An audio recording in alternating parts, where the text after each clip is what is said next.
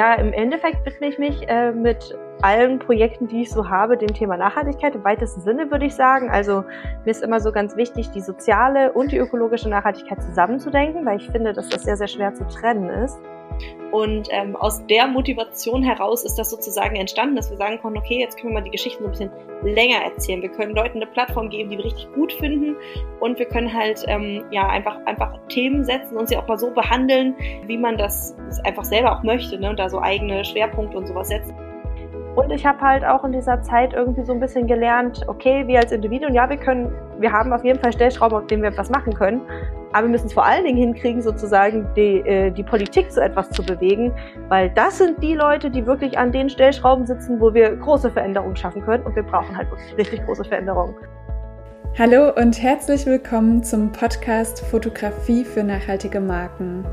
Mein Name ist Sophie Valentin, ich bin Fotografin und ich möchte den Wandel zu einer nachhaltigen Welt aktiv mitgestalten. Deshalb gibt es diesen Podcast, der zum einen eine Plattform bieten soll für Menschen, die einen nachhaltigen Weg eingeschlagen haben, der dich vielleicht sogar zu mehr Nachhaltigkeit inspiriert der als Netzwerk dienen soll und der zum anderen Tipps und Inspirationen liefert, wie Fotografie als Kommunikationsmittel erfolgreich eingesetzt werden kann. In der heutigen Folge treffe ich Marisa. Sie ist Journalistin und teilt auf Instagram unter MySustainableMe wertvolle Tipps und Informationen rund um das Thema Nachhaltigkeit und Klima. Außerdem hat sie ein Online-Magazin und einen Podcast und warum ihr diese Themen eine Herzensangelegenheit sind und warum sie aktuell ein Buch für 12- bis 16-Jährige schreibt, erfährst du in der heutigen Folge. Ich bin ganz inspiriert und hoffe, du kannst dir auch ein paar schöne Denkanstöße mitnehmen von Marisas Ansichten. Und ich wünsche dir jetzt ganz viel Spaß beim Hören. Ja, ich sage herzlich willkommen, liebe Marisa von My Sustainable Me. Ich freue mich ganz sehr, dass du heute da bist, dass wir ein bisschen ins Gespräch kommen. Ich folge dir schon eine ganze Weile. Ähm, was ich super spannend finde, ist, dass du auch sozusagen aus der gleichen Umgebung kommst wie ich. Und das ist ja so zum Thema Nachhaltigkeit, finde ich so in unserem Leipziger Raum immer so ein bisschen, ja, rar. Das ist so mein Gefühl. Kannst du ja nachher gerne nochmal ähm, auch berichten, wie du das so empfindest. Und genau, du bloggst mit dem Account My Sustainable Me auf Instagram für mittlerweile mehr als 40.000 Follower und Followerinnen über Nachhaltigkeitsthemen. Und ich finde, du bist wirklich sehr inspirierend. Jedes Mal, wenn ich von dir einen Beitrag sehe, bin ich immer gleich so auch am Mitrecherchieren und gucken. Und ja, es gibt ja einfach auch super viel zu entdecken. Und ich würde sagen, bevor ich jetzt hier so eine lange Einleitung halte, stell du dich doch gern einmal kurz vor, wer bist du? Und genau, vielleicht magst du auch nochmal auf den Account eingehen, was du da so machst. Ja, erstmal vielen, vielen Dank für die Einladung. Ich freue mich total. Ich finde es auch total schön, sich zu connecten mit anderen Leuten, die aus der äh, gleichen Gegend kommen und irgendwie ähnliche Werte teilen. Wobei ich sagen muss, ich habe das Gefühl, dass in Leipzig dafür, dass wir jetzt nicht irgendwie Berlin sind oder so, mit so unfassbar vielen Menschen, wo auch wirklich so alles angezogen wird irgendwie, dass dafür unfassbar viel in Leipzig passiert. Aber da können wir vielleicht später auch nochmal drüber schnacken. Ja, du hast schon gesagt, mein Name ist Marisa. Ich ähm, sag immer, wenn mich jemand fragt, was ich beruflich mache, dass ich äh, freie Journalistin und Content Creator für Social Media bin, weil ich eben auf unterschiedlichen äh, Plattformen unterwegs bin. Also ich mache auch einen Podcast und habe ein Online-Magazin gemeinsam mit einer Freundin gestartet und äh, habe eben diesen Instagram-Account My Sustainable Me. Das mache ich jetzt seit, boah, lass mich nicht lügen, 2017, also seit fünfeinhalb Jahren. Ich habe, glaube ich, im Herbst angefangen. Ja, das ist im Endeffekt so äh, mein Kosmos, in dem ich mich momentan vor allem bewege. Ansonsten mache ich halt immer mal noch so freie Sachen, also zum Beispiel für das äh, Ahoi-Magazin, das kennst du bestimmt, das ist ja so ein äh, Leipziger Ding und ähm, ab und an aber auch für den Deutschlandfunk und ja, habe immer hier und da irgendwie Projekte.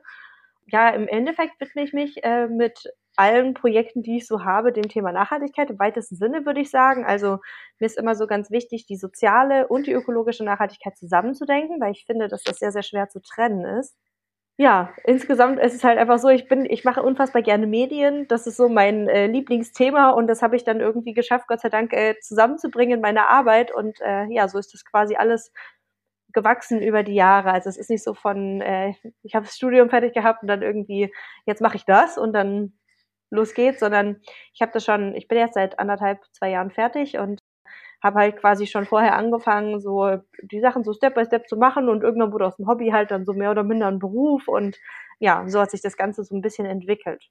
Ja, richtig cool. Ich finde es mega spannend, dass du das vor allen Dingen auch schon seit über fünf Jahren machst. Vielleicht kannst du da mal drauf eingehen, wie du das so wahrgenommen hast, wie sich du, so das Interesse von deinen ähm, Abonnenten und Abonnentinnen, wie sich das entwickelt hat, also gerade zu den nachhaltigen Themen. Hm, also bei mir war es tatsächlich so, dass ich auch selber so inhaltsmäßig eine krasse Transformation irgendwie über die letzten Jahre durchgemacht habe, weil ich habe so angefangen als ganz klassischer Blog, wo ich so geteilt habe, ah, ich möchte jetzt Zero Waste leben, komm, wir gucken mal, was irgendwie geht. Und dann habe ich halt immer so die Lösungen geteilt, die ich gefunden habe. Ne? Also ich habe dann wirklich so jeden Lebensbereich irgendwie auseinandergenommen und geguckt, wo finde ich denn eine plastikfreie Mascara, wo finde ich denn plastikfreie Brotdosen, also so nach dem Motto, ne, wie kann ich so alles Step by Step umstellen. Und das hat sich jetzt so mit der Zeit ein bisschen gewandelt, ähm, mehr hin zu so einem, ich würde sagen, äh, recherchierterem äh, Infoportal. Also es kommen natürlich immer noch äh, persönliche Noten auch mit rein, weil der Account ja irgendwie auch natürlich von der Person lebt, die ihn macht. Aber ähm, insgesamt ist es schon so, dass die meisten Posts auch ohne mich als Person funktionieren würden, weil ich halt schon versuche, da eben so mehr so mein journalistisches äh, Arbeiten sozusagen ranzulassen. Was auch viel daran liegt, dass ich einige meiner sehr strikten Glaubenssätze vom Anfang meiner Zeit der Auseinandersetzung mit dem Thema Nachhaltigkeit äh, selber fallen lassen musste, einfach so durch persönliche Sachen. Also fangen wir jetzt zum Beispiel dieses Thema Zero Waste. Ich habe echt eine Zeit lang richtig strikt danach gelebt, so und ich hatte echt kaum Müll und ich habe das echt richtig gut geschafft. Und dann kamen so zwei Faktoren hinzu. Einmal sind wir aufs Land gezogen oder so ländlicher. So, ich, ich schaff's nicht mehr jedes Mal in den Unverpacktladen. Muss ich einfach sagen. Dann kam halt auch noch so Corona dazu. Das war, also wir sind 2019 rausgezogen, dann kam ja Anfang 2020 Corona und unsere Tochter. Und unsere Tochter, die hat äh, ganz, ganz viele Allergien. So, das heißt natürlich, ich kann in keinem Unverpacktladen einkaufen gehen, wo im Zweifelsfall, weil sie halt auch auf Spuren reagiert, da braucht jemand mit dem falschen Löffel reingehen und dann ist das kontaminiert für mein Kind. So, das heißt, ich bin voll darauf angewiesen, sozusagen diese verpackten Sachen zu kaufen. Und das war dann so ein bisschen Kill Your Darlings mäßig. Äh, ging halt einfach nicht mehr. Ne? Und so habe ich mich dann so Step by Step, am Anfang haben wir noch so die großen Sachen, also so Nudeln und sowas im Unverpacktladen gekauft. Ne? Und dann war es halt so, dann hat unsere Tochter angefangen mitzuessen. Da mussten wir halt darauf achten, dass da irgendwie nichts rankommt, dass es auch alles safe ist. Ja, so hat sich das so ein bisschen äh, verschiftet, würde ich sagen. Und ich habe halt auch in dieser Zeit irgendwie so ein bisschen gelernt, okay, wir als Individuen, ja, wir können, wir haben auf jeden Fall Stellschrauben, auf denen wir was machen können. Aber wir müssen es vor allen Dingen hinkriegen, sozusagen die, äh, die Politik zu etwas zu bewegen, weil das sind die Leute, die wirklich an den Stellschrauben sitzen, wo wir große Veränderungen schaffen können. Und wir brauchen halt wirklich richtig große Veränderungen. Ne? Und das war sozusagen so die zweite Entwicklung, die ich so durchgemacht habe. Und so hat sich dann, glaube ich, auch der Account eben verändert, dass ich halt mehr weg bin von diesem, ah, guck mal, that's what you can do. Klar, ich gebe immer noch mal Empfehlungen und gerade wenn man irgendwie dann im Drogeriemarkt steht und vollkommen gefordert ist, weil was heißen denn diese ganzen Sachen überhaupt? Was ist denn gut und schlecht für die Umwelt, ne? Da versuche ich natürlich, den Leuten was an die Hand zu geben. Aber im Endeffekt versuche ich auch immer darauf hinzuwirken, zu sagen, hey, und du hast die Wahl, wir leben in einer Demokratie, wir können hier irgendwie viel mitbestimmen, so funktioniert das. Vor allem auch so darauf hinaus zu wollen. Ja, ja, und das ist voll gut und ich finde das so schön auch zu sehen, dass es wächst, ne? Und dass sich noch mehr, also dass sich mehr Menschen dafür interessieren. Und umso schöner ist es, dass du so eine Plattform bietest, wo du es so einfach wie möglich gestaltest, ne? Also gerade, ich weiß nicht, das Beispiel zum Beispiel Periodenunterwäsche hattest du mal, wo du das so, das ist ja auch so ein Gebiet, wo man sich wochenlang mit beschäftigen kann, ne? Zu allen möglichen ähm, ja, Färbung, Biozide und so weiter. Ne? Und deshalb finde ich das so toll, dass man bei dir einfach auf den Account gehen kann und gucken kann, okay, was sind deine Recherchen? Weil ich glaube, das Beste daran an dieser ganzen Thematik ist, das so einfach wie möglich zu gestalten, dass die Konsumenten und Konsumentinnen halt nicht irgendwie so einen langen Weg gehen müssen, bis sie rausgefunden haben, ob das Produkt jetzt nachhaltig ist oder nicht, sondern ja, sich so auf solche Quellen verlassen können. Ne? Es wurde halt, es wird einem halt vor allen Dingen auch nicht einfach gemacht. Ne? Also man muss halt ganz klar sagen, zum Beispiel bei diesem Thema äh, äh, Periodenunterwäsche, die sind massenhaft aus dem Boden gesprießt irgendwie und es gab keine einzige Quelle dazu. Also ich habe ja auch versucht, welche zu kaufen, war so, was sind denn Biozide überhaupt, ne? Und dann musste ich erstmal gucken, dass ich einen Ansprechpartner finde, der überhaupt etwas dazu sagen kann, weil das sowas von null erforscht war. Ne? Also total krass. Und dann habe ich irgendwann jemanden gefunden und war so super dankbar. Das war äh, Dr. Werner Mentling, der ist, ist ein Experte für Infektionskrankheiten quasi im Intimbereich und so. Mit ihm bin ich dann für den Deutschlandfunk darüber ins Gespräch gekommen. Ne? Und das war der erste Mensch, der mir dazu so halbwegs fundierte Sachen sagen, also, sagen konnte. Und alles andere war so total äh, schwammig irgendwie und schwierig und wir glauben und hm, und äh, da war ich echt froh, dass ich da dann jemanden an der Hand hatte, sozusagen, der mir da Infos zu geben konnte, dass ich die dann eben auch weitergeben konnte.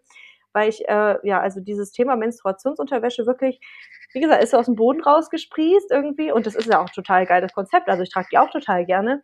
Aber so, wie ist das denn eigentlich? Welche Regularien? Und ich habe total auch festgestellt, dass selbst die Hersteller falsch deklarieren und so. Und dann kannst du ja als Verbraucherin oder Verbraucher überhaupt nicht durchblicken. Äh, wie soll das gehen? Also wenn die Hersteller irgendwie komische Sachen da drauf schreiben oder halt super irreführend werben auch teilweise, dann kannst du ja, du hast ja überhaupt keine Chance, irgendwie da durchzublicken. Und ähm, das sind so genau die Punkte, die ich halt dann spannend finde, sich da so hinterzuklemmen und dann halt zu gucken, aha, okay, wie ist es denn? Wie sieht's denn aus? Und ähm, äh, was stimmt denn jetzt eigentlich?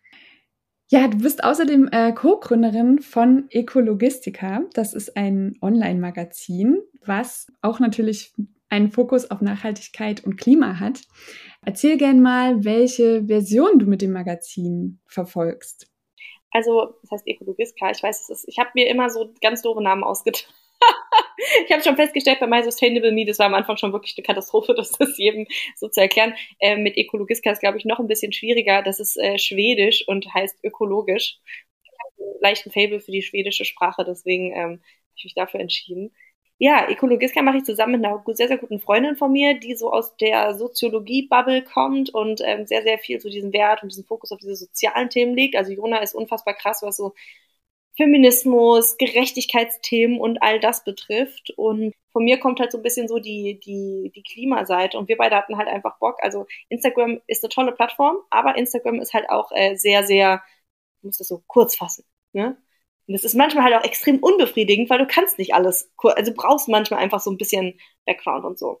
Und aus der Motivation heraus ist das sozusagen entstanden, dass wir sagen konnten, okay, jetzt können wir mal die Geschichten so ein bisschen länger erzählen. Wir können Leuten eine Plattform geben, die wir richtig gut finden und wir können halt ja einfach einfach Themen setzen und sie auch mal so behandeln, wie man das einfach selber auch möchte, ne? Und da so eigene Schwerpunkte und sowas setzen und nicht immer eine Redaktion, wo dann halt auch oft, also nicht immer, aber oft halt irgendwelche im schlimmsten Fall weißen Cis-Dudes, die äh, jenseits der 50 sind, halt dein Thema canceln, weil sie es doof finden oder nicht sehen, dass es irgendwie useful ist oder keine Ahnung. Und deswegen haben wir gedacht, komm, wir machen noch irgendwie was Eigenes. Und inzwischen sind wir echt ein ganz kleines, süßes Team und für uns alle so ein Herzensprojekt irgendwie, was wir halt machen, weil es ist jetzt nicht so, dass das übelst die, dass wir irgendwie uns was wie ein Gehalt auszahlen könnten oder so dafür, sondern es ist halt wirklich so ein Ding, wir haben da halt Bock drauf so und sind froh, dass sich die Kosten inzwischen decken. So, dass wir es nicht mehr draufzahlen müssen sozusagen.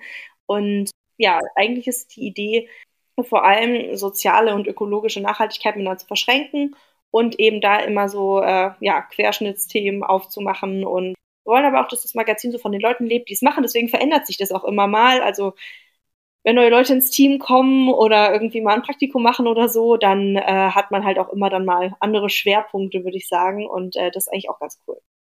Ja, cool, richtig spannend. Ich finde es ähm, voll schön, diesen Ansatz auch so zu sehen, zu sagen, hey, bevor wir uns jetzt irgendwie hier abkrampfen und äh, versuchen, das einzureichen bei irgendjemandem, machen wir es einfach selber. Und ähm, umso schöner, dass sich auch die Kosten decken. Das ist natürlich auch, das ist mega, voll gut, dass das so funktioniert. Und das heißt sozusagen, wer jetzt zum Beispiel dir auf dem Account folgt bei Instagram, hat die Möglichkeit, da bei dem Magazin einfach noch mehr in die Tiefe zu gehen und einzutauchen, oder? Ähm, genau, also es ist nicht so, dass die Themen, die ich behandle, jetzt deckungsgleich sind mit dem, was im Magazin passiert. Ich mache oft auch mal, natürlich, wenn ich ein Thema recherchiert habe, gibt es dazu dann auch einen Post auf meinem Kanal.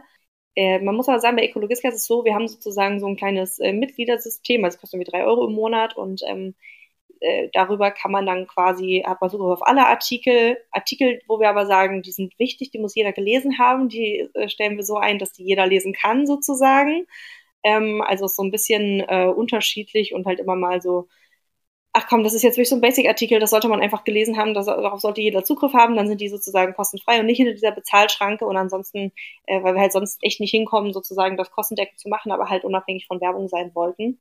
Und Genau, aber da kann man äh, einige Themen noch mal tiefer, in einige Themen nochmal tiefer einsteigen, zum Beispiel das ganze Menstruationspanty-Thema habe ich damals bei Ecologiska äh, total aufgerollt.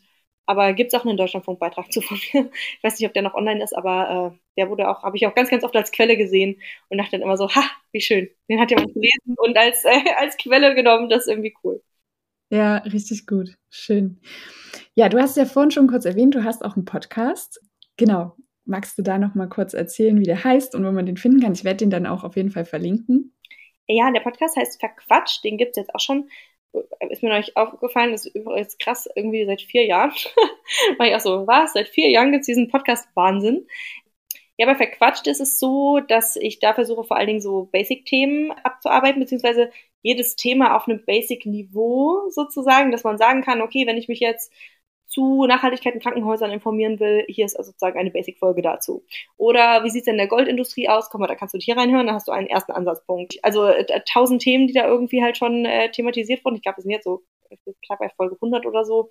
Und ähm, da spreche ich halt immer als einen Interview-Podcast, wo ich meistens einen Gast, eine Gästin habe, mit der Person dann eben über ein Thema spreche, wo sie eine Expertise drin hat. Und ja, also wie gesagt, ich sage immer, bitte erklärt so, als würdet ihr es einem Kind erklären oder jemandem, der noch nie was davon gehört hat, einfach weil ähm, das wirklich eben so ein Einsteigerniveau sein soll und habe dann eine relativ breite Themenpalette auch bisher so aufge, aufgemacht irgendwie. Ja, ich finde es immer super schwer, weil ich kenne das auch, man ist halt so in der Bubble, man denkt sich so, ja, ja, das wissen ja alle, ne? Und das dann so aufzubereiten, dass die Menschen mitkommen, die davon noch gar nichts gehört haben. Das ist echt, finde ich, eine kleine Herausforderung immer wieder. Voll. Also ich habe äh, ich jetzt gerade, ich bin gerade in den letzten Zügen von meinem Manuskript, äh, von dem äh, für mein aktuelles oder das nächste Buch, was sozusagen kommt. Und das richtet sich an 12- bis 16-Jährige. Weißt du, wie schwierig es war, sich da rein zu versetzen, was man als 12- bis 16-Jährige wusste oder nicht gewusst hat. Vor allem, was wissen die jetzt? Und ich habe das dann der Tochter meiner Cousine zum Lesen gegeben und war dann so voll überrascht über die Sachen, wo sie so gesagt hat, so, hä, was heißt das denn? und ich war so, ja krass, also zum Beispiel sowas wie Emission.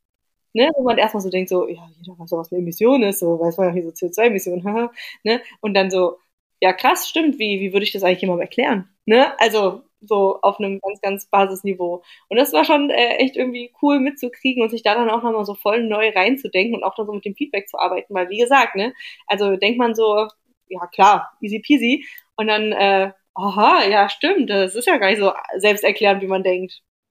Ja, ja, total. Und aber voll gut, dass du das ähm, so angehst, weil ich finde auch, das ist ein mega wichtiger Ansatz, wirklich in die Bildung reinzugehen, ne? Und zu sagen, sowas gehört eigentlich in die Schule. Also das, das sollte halt ein Schulfach sein. Voll. Ich habe ich hab den Klimawandel als neutrales Konzept kennengelernt in der Schule. Und ich bin ja jetzt auch nicht so unfassbar alt, ne? Ich bin Mitte 20, so, äh, also mein Schulzeit ist noch nicht so lange her. Und der Klimawandel, der wurde bei uns als neutrales Thema. Guck mal, dadurch hat die Welt die Temperatur, in der wir leben, sozusagen. Und ich denke mir jetzt im Nachhinein, ja krass, also dass das irgendwie problematisch ist, dass das irgendwie das wurde überhaupt nicht so thematisiert, also mit der Dramatik, mit der man es dramatisieren müsste, nach dem, was zu der Zeit, wo ich zur Schule gegangen bin, alles schon bekannt war, ne? Weil das ist auch so was, was ich mir für das Buch nochmal angeguckt habe, so diese ganze Historie einfach, seit wann das alles so bekannt ist. Ich war vollkommen schockiert darüber und habe das dann auch äh, meine, meine Mutti gefragt, so, Mama, habt ihr da nie, war das bei euch nie Thema irgendwie? Nee, krass, einfach krass. Ja, ja, also bei uns war das auch überhaupt nie Thema. Also so generell auch, ähm, klar, ne, ich beschäftige mich ja wirklich viel auch mit der Textilindustrie und der Modeindustrie und ich finde, sowas ist, es ist einfach so wichtig, das in der Schule schon zu, also so ein Bewusstsein zu bekommen, wie aufwendig es ist, ein Kleidungsstück herzustellen, was das alles bedeutet, wie viele Prozesse dahinter sind, wie viele Menschen dahinter sind. Ja, das ist eigentlich Pflichtprogramm, aber Voll. Deswegen, ich freue mich auch immer über total über jede Anfrage irgendwie, die von Schulen kommt, wo man dann sagen kann, okay, man kann da mal irgendwie den Kids was mitgeben, ne? Weil das ist echt äh, total krass. Also ich bin auch, ich bin so Generation Primark, also äh, da war das gerade so ganz frisch und wir sind halt immer übelst nach Frankfurt gepilgert und haben da tonnenweise äh, irgendwie äh, mit so riesen braunen Tüten rauskommen. Ich denke mir so, oh Gott, ey, warum hat sich denn niemand davon abgehalten? So, warum hat da niemand drüber, weil ich habe da, da ist nie eine kritische Stimme zugehört. Das, das ist so krass. Ja, Wahnsinn. Und das ist ja heute auch noch so. Also wenn ich jetzt irgendwie in Leipzig vom am Primark vorbeigehe, denke ich mir jedes Mal so, Wahnsinn. Es ist einfach es ist noch nicht bei allen angekommen, ne? Ja, voll. Also auf der einen Seite eben das Problembewusstsein, auf der anderen Seite natürlich, ne, dass äh, auch so gesellschaftlich gesehen halt Secondhand-Kleidung bei manchen Leuten halt total cool ist. Ne? Also wenn du es leisten kannst sozusagen, ist es cool. Wenn du äh, das aber kaufen musst sozusagen, ist es dann schon wieder, hm, ne, so im Teenageralter. Und das, also ich versuche da auch dann immer mir selber sozusagen vor Augen zu führen, so, du kannst nicht die Leute judgen, die da jetzt reingehen. Halt, ne, das sind halt meistens Menschen, die halt darauf angewiesen sind, sozusagen Kleidung zu den Preisen zu kaufen. Äh, eigentlich müsste man da angreifen, warum sind die darauf angewiesen, Kleidung zu diesen Preisen zu kaufen? Und warum haben wir es nicht hingekriegt, gesellschaftlich so diesen Konsens darüber zu schaffen, dass sozusagen Kleidung gepflegt werden muss, dass wir uns von diesem Trendgedöns lösen, ne? Weil sonst hast du immer diesen Mitmachdruck sozusagen und dann halt von den Leuten, die sich es nicht leisten können, zu erwarten, dass die sozusagen dann ihren Konsum, der sowieso weit, Welten hinter dem liegt, was die ganzen super reichen Leute machen, ne, äh, dass die den dann noch zurückfahren, das ist dann halt auch irgendwie wieder nicht richtig. Also irgendwie so im sozialen Nachhaltigkeitssinne irgendwie. Ja. Ja, ist ein ganz wichtiger Punkt, den du da ansprichst, auf jeden Fall. Also, das ist wirklich ein Problem. Also einerseits halt die Aufklärung und andererseits zu hinterfragen, warum ist das so? Also warum sind die Leute darauf angewiesen? Ne? Wenn du ähm, dich entscheiden müsstest zwischen Instagram, Online-Magazin oder Podcast, was macht dir am meisten Spaß? Ähm, ich würde sagen Instagram und zwar aus dem Grund, weil dort so viel Austausch stattfindet. Also ich habe selber schon unfassbar viel einfach sozusagen dadurch gelernt, dass ich halt irgendwelche Sachen dort äh, geteilt habe, auch wenn es nur Probleme sind, so irgendwie so, hey, guck mal hier, äh, neulich, Thema hat überhaupt nichts mit Nachhaltigkeit zu tun, aber so drin in der Schwangerschaft und dann kriegst du halt direkt so zehn DMs, wo dann irgendwie drin steht, ey, ja, guck mal, probier mal das aus, ne? Und deswegen würde ich sagen, ist Instagram auf jeden Fall der coolste Kanal, einfach weil man so viel Interaktion hat und sich auch so viel austauscht und halt Anregungen bekommt, ne? Und dann auch nochmal neue Impulse gesetzt werden, Themenvorschläge kommen. Also es ist viel äh, interaktiver, weil es halt auch so barrierefrei ist, ne? Du kannst halt einfach auf Nachricht senden klicken. Also ist natürlich ein ganz anderer Weg jetzt, als zu sagen, aha, ich will kurz Impressum von dem Podcast, dann suche ich mir die E-Mail-Adresse raus und dann schreibe ich der Person. Ja. Ja, absolut. Ja, ja ähm, Thema Schwangerschaft. Du bist ja jetzt gerade im, im Mutterschutz. Wie gehst du jetzt gerade damit um, mit dem, also wo hast du irgendwie so, merkst du, dass du mehr Offline-Zeiten machst oder wie wird es zukünftig? Ähm, ich meine, du hast ja schon Erfahrungen damit, du, du hast ja schon bereits ein Kind. Ähm, genau, wie ist das jetzt so für dich aktuell? Naja, also ich verbringe aktuell natürlich deutlich weniger Zeit sozusagen am äh, PC oder so, sondern äh, also ich gehe nicht mehr voll arbeiten, sondern ich mache halt wirklich Mutterschutz so. Ich lese natürlich weiterhin meine E-Mails oder so oder mache mal so einzelne Termine wie jetzt mit dir, ne? Ähm, aber ich versuche halt eigentlich nicht mehr so richtig zu arbeiten. Wie gesagt, so ein paar Sachen, die gehen einfach weiter, wenn du selbstständig bist. So, keine Ahnung, die ganzen Steuergeschichten, die musst du halt trotzdem einreichen, fristgerechnet, das geht halt nicht anders habe ich auch schon zu meiner Steuerbearbeiterin gesagt, so, und wie ist das jetzt, wenn das Kind dann kommt und dann irgendwie am, keine Ahnung, 29. oder so und dann muss ich am 4. meine Steuer erklären, also, also ich meine, ich habe da Besseres zu tun. ja, wir finden da schon irgendwie eine Lösung, wir deichseln das irgendwie, aber theoretisch muss es fristgerecht eingereicht werden. Ich so, oh, Deutschland, wirklich. Das ist nicht mal eine Schwangerschaft. ja, nee, nicht mal eine Geburt hält euch davon ab, irgendwelche Fristen zu setzen. ähm, ja, also so ein paar Sachen, die geht, äh, kannst du kannst es nicht auf Null setzen, wenn du selbstständig bist. Das ist einfach so. Ne? Und ich mache natürlich auch noch mal, ich habe ganz, ganz viel vor, vorbereitet, einfach, was ich jetzt so meine Entwürfen liegen habe, was ich dann immer mal so raushaue und dazu halt immer mal noch so, sag mal, Live-Updates, also keine Ahnung, wo es halt so um persönliche Themen geht. Aber ich versuche jetzt eigentlich, mich da wirklich zurückzuhalten. Auch äh, ich merke, dass ich äh, kopfmäßig einfach nur noch auf dieses Thema Geburt eigentlich eingestellt bin und so voll den Tunnelblick habe und gerade so gar nicht an andere Sachen denken kann. Das ist total verrückt. Also eigentlich konsumiere ich jeden Tag so Nachrichten. Ne? Und jetzt gerade ist es so, ich möchte mich, also ich merke so richtig, wie mein Kopf sich davon abschotten möchte und gefühlt immer dicht macht, wenn ich so eine App öffne. und ähm, ich glaube, das ist jetzt aber auch mal in Ordnung, dann irgendwie sich da drei, vier Wochen von abzuschirmen und dann auch in der Babyblase und ja, danach wird es so sein, dass ich halt natürlich den Mutterschutz nehme noch, nach der Geburt auch, die zwei Monate und äh, dann aber wieder anfange zu arbeiten. Schön. Ja, und ich glaube auch, das ist auch total verständlich. Also irgendwie sucht sich dann der Körper oder der Kopf diesen Rückzug, ne, weil du einfach gerade dich auf etwas vorbereitest, wo jetzt so Nachrichten vielleicht nicht so einen coolen Einfluss haben. Und von daher ist, glaube ich, ganz cool so, ja. Schön. Ähm, ja, lass uns gerne nochmal über so Content bzw. Bildmaterial sprechen. Das interessiert mich ja natürlich auch besonders. Ähm, vielleicht magst du da nochmal so einen kleinen Einblick geben, wo ihr zum Beispiel fürs Magazin die Bilder hernehmt, wie ihr damit umgeht und worauf ihr vor allem da bei der Auswahl achtet. Also ich muss tatsächlich sagen, wir haben überhaupt keine hundertprozentige Bildstrategie jetzt in dem Sinne so, ne? Aber ähm, das ist tatsächlich das, was wir machen. Einfach äh, halt so Creative Commons Stock-Fotos weil, wie gesagt, wir sind jetzt gerade an dem Punkt, dass sich so die Kosten decken. Wir hatten auch schon total liebe Kooperationsanfragen von äh, Fotografinnen, die da halt angefragt haben. Äh, und da habe ich halt gesagt, du hast wirklich halt, aber ich kann dich einfach, ich kann dich nicht fair für deine Arbeit bezahlen. So ist, dafür, dafür reicht es nicht, ne? Und deswegen äh, greifen wir halt auf sowas zurück und sind froh, dass es solche Datenbanken gibt.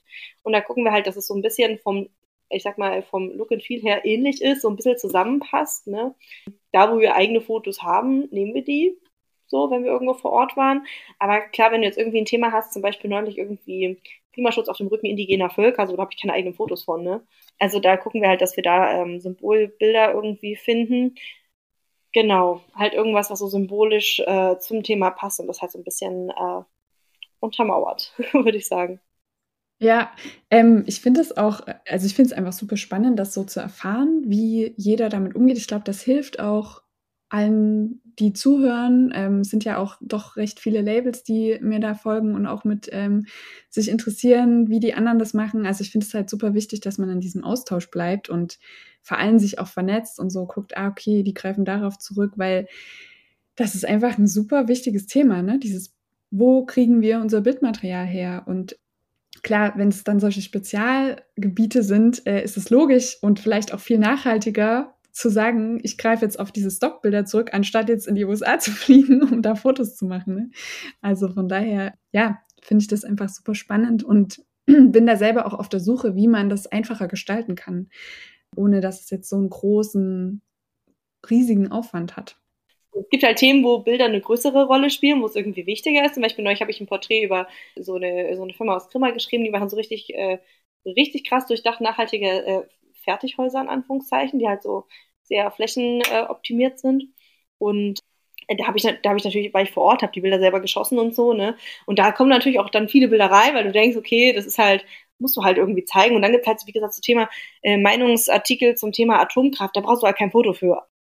Ja, aber trotzdem sehr, sehr spannend, inwieweit Text und Bild sich die, ja, also die Waage halten, beziehungsweise wie viel Text braucht es, wie viel Bild braucht es. Ist ja immer so ein und klar, äh, Thema Atomkraftwerk ist vielleicht jetzt, muss man nicht bebildern, aber um vielleicht jemanden zu catchen und zu sagen, liest dir das bitte durch, kann ja so ein Bild auch wichtig sein, um dann zu sagen, ah, okay, worum geht's hier? Ich fange mal an zu lesen und dann, ah, okay, voll spannend, ich lese es bis zum Ende, ne? Voll, oder auch alles, was so die ähm, Textilindustrie betrifft tatsächlich so. Wir haben zum Beispiel einen Artikel zum Thema Lederherstellung. Da war ich dankbar für jedes Bild, was ich irgendwie gefunden habe, was halt mal zeigt, unter welchen Bedingungen wird denn eigentlich gearbeitet sozusagen. Ne? Äh, wie sieht denn so eine Gerberei in Indien aus? So, weil das da, Orte, die der äh, ja, normale Mensch eigentlich äh, wahrscheinlich nicht besucht in seinem Leben, so der durchschnittliche. Ne? Und ähm, insofern gibt es natürlich auch Einblicke einfach in Bereiche, die total krass sind und da eine Riesenrolle spielen. Ja. Ja, und spannend, weil ähm, so ja auch die Fotografie entstanden ist, ne? in dem halt Menschen gereist sind und weil das war ja früher nicht so möglich, so mal schnell irgendwo von A nach B zu fliegen. Und die haben dann die Bilder halt mitgebracht und dann konnten halt andere sehen, wie es ist. Also es ist, das ist irgendwie schön, dass diese Grundidee immer noch vorhanden ist. Ja, voll. Das ist total cool. Also, und ich meine, das öffnet halt auch irgendwie Tore. Ne? Wie gesagt, es gibt Themen, wo ich jetzt sage, da brauchst du jetzt vielleicht nicht zwangsweise. Klar, wenn es jetzt um Atomunfall geht oder so, ist natürlich spannend zu sehen, aha, okay, wie sieht das denn aus? Und hm, aber jetzt so in den Tag des Atomkraftwerks, das ist jetzt nicht das ultra spannendste Motiv dieser Welt, so ungefähr, ne? Wie gesagt, auf der anderen Seite hier so ein Einblick in so eine Gerberei, das ist total krass. Oder ja, oder wenn irgendwelche Aktivistinnen und Aktivisten in irgendwelche Ställe einbrechen und die halt zeigen, wie das da aussieht. Also das ja, die haben eine unfassbare Macht auch, diese Bilder, ne? Dann irgendwie zu sagen, okay, krass, also irgendwie du kannst Dinge lesen und versuchen, es dir vorzustellen, aber wenn du es einmal gesehen hast, sozusagen, ist es halt was ziemlich anderes. Ja, und das ist auch der Punkt, der einen, glaube ich, mehr berührt, als wenn man es nur hört, weil das wirklich das Problem ist, so, okay, die Produktion ist jetzt meinetwegen in Asien, da sind halt Kinder, die arbeiten, okay, aber das ist so weit weg für mich, das berührt mich jetzt nicht, anstatt wenn man halt dann mal so ein Foto sieht und sich so überlegt, okay, das ist krass, das geht eigentlich gar nicht. So, ne? Ja, ja, mega spannend. Ähm, Marisa, wir sind eigentlich schon am Ende von der Folge. Wir haben, wir haben auf jeden Fall sehr viele spannende Themenbereiche angesprochen. Es war sehr, sehr spannend, mit dir zu sprechen. Vielen, vielen Dank. Und genau, ich lade alle, die zuhören, herzlich ein, dir, deinem Account zu folgen, mal ins Online-Magazin zu schauen und auch den Podcast anzuhören. Das sind auch wirklich spannende Folgen. Und ja, ansonsten erstmal natürlich alles, alles Gute für die kommende Zeit für euch. Und ja, wie gesagt, vielen, vielen Dank. Ja, ich danke dir. Es war wirklich sehr, sehr angenehm und schön bei dir. Wenn dir die Folge gefallen hat und du das gut findest, was du hörst, dann freue ich mich natürlich sehr, wenn du den Podcast teilst auf Instagram, bei LinkedIn oder einfach mit deinen Lieblingsmenschen. Das hilft vor allem den Menschen weiter, die sich für eine bessere Zukunft einsetzen, um so mehr Sichtbarkeit zu erhalten. Und es verbindet und schafft ein Netzwerk, das meiner Meinung nach einfach sehr essentiell ist. Außerdem freue ich mich immer sehr über Feedback und lade dich deshalb ein, jederzeit deine Gedanken, Erkenntnisse und Inspiration mit mir zu teilen. Schreib mir dazu am besten gern einfach eine Nachricht auf Instagram oder per Mail. Wir hören uns nächste Woche wieder, wenn du möchtest und bis dahin eine gute Zeit.